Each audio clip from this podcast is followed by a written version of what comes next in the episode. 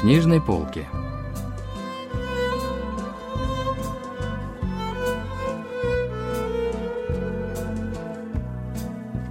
Рассказ «История третьей жены» писательницы Имок Ин.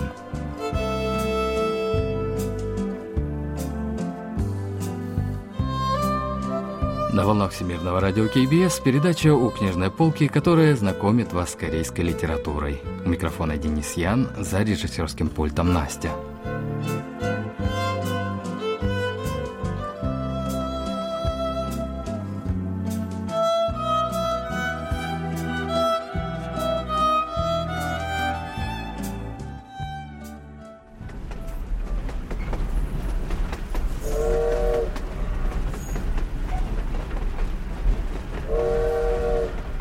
От столицы Кёнсон до уездного городка С больше восьми часов езды. Однако муж все это время молча просидел с угрюмым лицом, глядя в окно и лишь изредка клевал носом в дремоте. За разведенного выйти замуж можно, но только не за вдовца. Вспомнив слова близкой подруги, я улыбнулась сама себе. Возможно, в этом была причина того, что муж сидел прямо напротив меня с видом помешанного человека и тусклым взглядом таращился в окно куда-то далеко-далеко, словно следил за растаявшей тенью.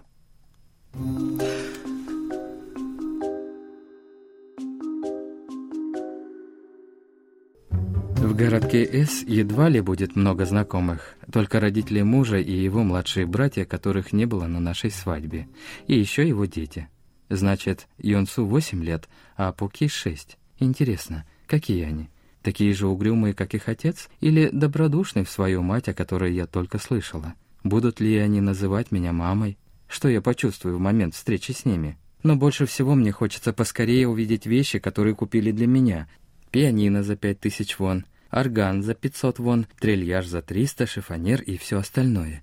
Я никогда не представляла себе свой новый дом без пианино. За кого бы я ни выходила замуж, в его доме непременно должно быть пианино. Так что я заставила мужа купить инструмент. Рассказ писательницы Имокин «История третьей жены» был опубликован в 1940 году. 29-летняя героиня, от лица которой ведется рассказ, является выпускницей университета и учителем в женской школе. Несколько лет назад она встречалась с врачом, но в итоге свадьба так и не состоялась, и вот теперь она вышла замуж тоже за врача, став для него третьей женой. С того самого момента, как я выйду из этого вагона, я буду держать себя как гордая жена доктора, более того, как жена обладателя состояния в сотни тысяч вон. Стану хозяйкой в интеллигентной семье выше всех остальных женщин городка С. В доме, который находился между больницей мужа и дорогой, уже ждали родители мужа, родственники и соседи. Свекор и свекровь, лишь поздоровавшись, уехали к себе домой в деревню, а героиня стала рассматривать пианино, орган и трильяж, купленные в качестве свадебного подарка. «Это вы будете заменой моей дочери?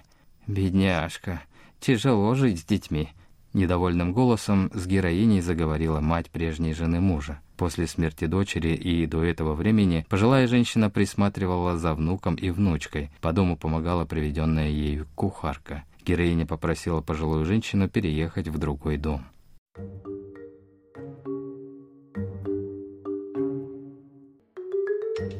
Я была готова ко всяким разговорам, когда решила поступить по-своему и взять заботу о детях в свои руки – если они просили меня покатать их, как лошадка, я послушно ползала по полу на четвереньках.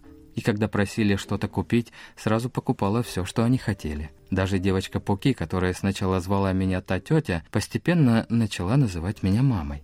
Я запретила им ходить в дом бабушки. Может быть, они и ходили туда тайком, но никогда не делали этого у меня на виду. Еще я прогнала не умевшую работать небрежную и вечно прожорливую кухарку. Остались только мы вчетвером. Муж, я и двое детей. Однако к нам постоянно приходили гости, поэтому я все время была занята. Не только продукты, но и товары для дома, хозяйственное мыло, туалетную бумагу и прочее. Все я закупала сама. Даже воду я набирала из общего колодца и носила сама, потому что своего колодца в нашем дворе не было. Вначале руки у меня тряслись, спина ломилась от тяжести, а вода разливалась, но очень скоро я привыкла. Ты что, не можешь кому-то это поручить? Зачем позориться с этим ведром? Да что здесь такого? Разве это позорно? Самой воду носить? Разве ты в столице живешь? Разбирая свою одежду, я увидела вещи его бывшей жены. Ее шкаф был забит дорогой шелковой одеждой. Я доставала и надевала ее одежду для грязной работы, например, на кухне, юбки распарывала и шила постельное белье для детей или подстилки. Я хотела изгнания тени его бывшей жены, для чего использовала ее вещи и делала все, чтобы это случилось.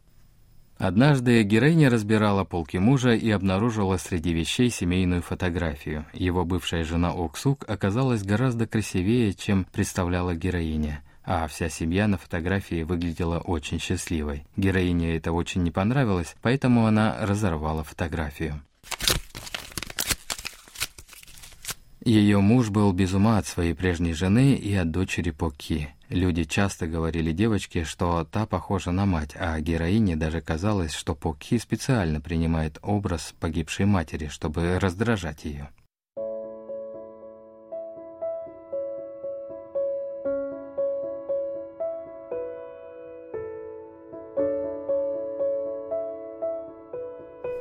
Тем не менее, я всегда помогала детям с уроками и тщательно собирала им школьные обеды, всегда следила за чистотой их белья, одежды и постели. Сначала я им во всем потакала, но затем понемногу стала исправлять одну за другой их дурные привычки. Вежливо разговаривать со старшими, говорить спасибо, правильно сидеть, есть в меру между приемами пищи, не таскать мелочь. Всему этому я учила их, исправляла, убеждала, и постепенно они становились лучше.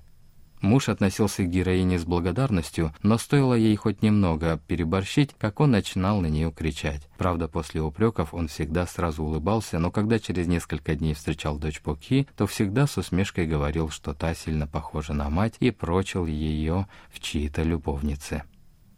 С тех пор, когда я начала заниматься хозяйством в этом доме, расходы на жизнь стали занимать лишь треть от того, что тратили прежние теща и жена. При этом мы не отказывались от мясного супа или тушеной курицы раз в месяц. Раз в 5-6 дней, когда разворачивался рынок, я покупала продукты для разных закусок, питательные и дешевые. Покупая зеленый перец, тыкву или огурцы, я успокаивалась лишь когда удавалось скинуть хотя бы по одному чону от названной цены.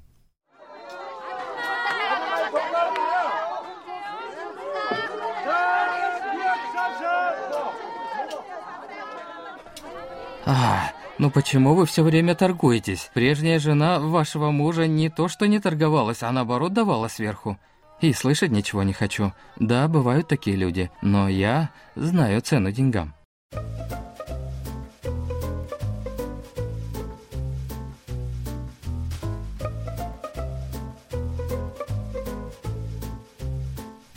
Однажды свекровь прислала из деревни любимую мужем минтаевую икру, которая сама вкусно засолила в пластиковой бочке.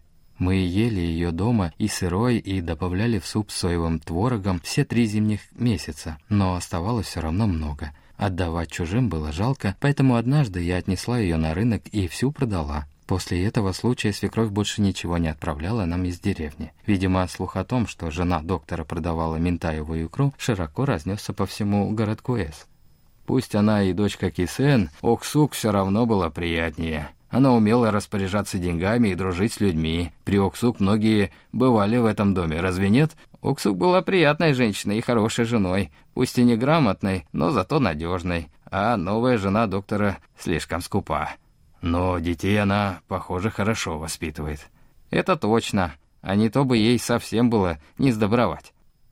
Героиня неустанно и бережливо заботилась о доме, но в округе ее не взлюбили. Вот что говорит по этому поводу литературный критик Чон Сойон. 작중에서 흥미로운 부분은 전처와 나아가 계속 비교가 되고 있다는 점입니다. Главная героиня отличается от предыдущей жены доктора. Она не приукрашивалась, а усердно делала лишь то, что соответствовало ее собственным стандартам. Окружению это, конечно, не нравилось. По сравнению с предыдущей женой, героиня намного лучше воспитывала детей и жила гораздо разумнее. Из рассказа читатели могут понять, что на самом деле проблема не в главной героине, а в неразумности общества того времени. 그에 부합하지 않는 여성을 작품에 그려내면서 시대에 좀 저항하는 의미도 가지고 있었습니다.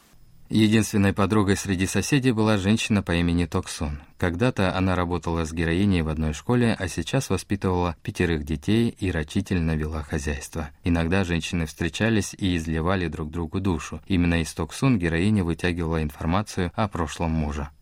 После смерти предыдущей жены он стал монахом. Монахом? Ушел в горы и жил там, будто монах. Зачем же он тогда снова женился? И не говори, но у вас же сейчас все хорошо. Его первая жена была слишком молода, никаких чувств не было, вот и развелись. А вот на второй жене он женился по сильной любви. Все было по-настоящему. Ха-ха. По словам Токсун, вторая жена Оксук забеременела раньше, чем доктор развелся с первой женой. В процессе развода первая жена ходила к шаману, чтобы тот вбил в крышу дома лезвие, злословила и доставляла много проблем. И после такой трудной женитьбы Оксук умерла от туберкулеза. Доктор даже обещал, что больше никогда не женится.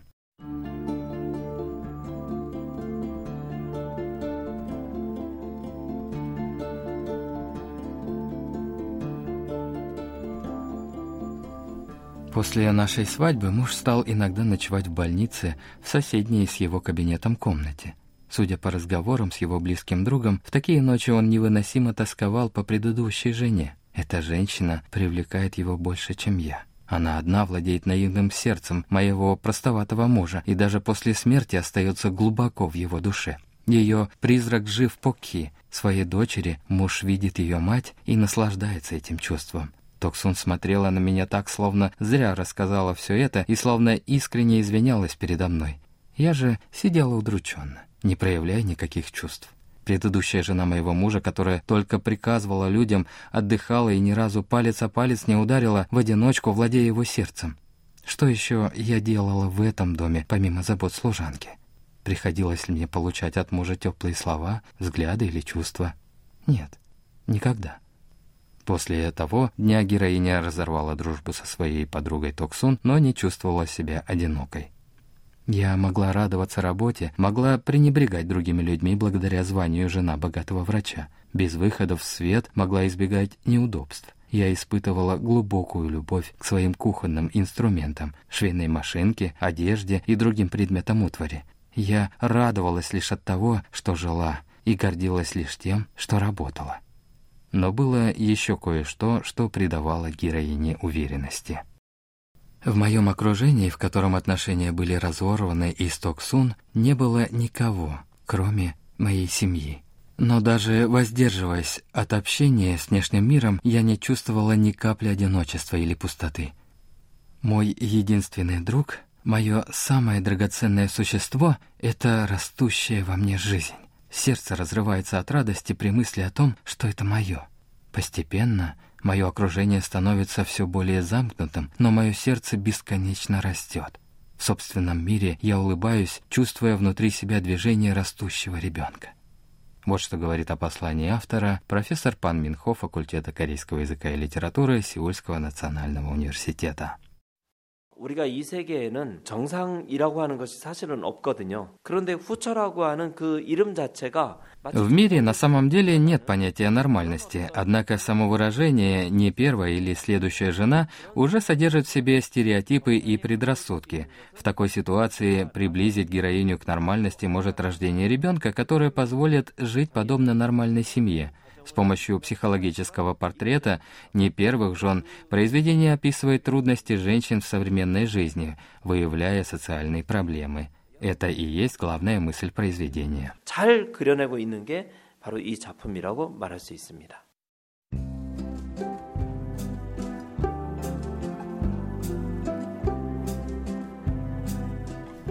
На этом мы заканчиваем рассказ о произведении «История третьей жены» писательницы Имок Ин. Спасибо за внимание и до встречи через неделю.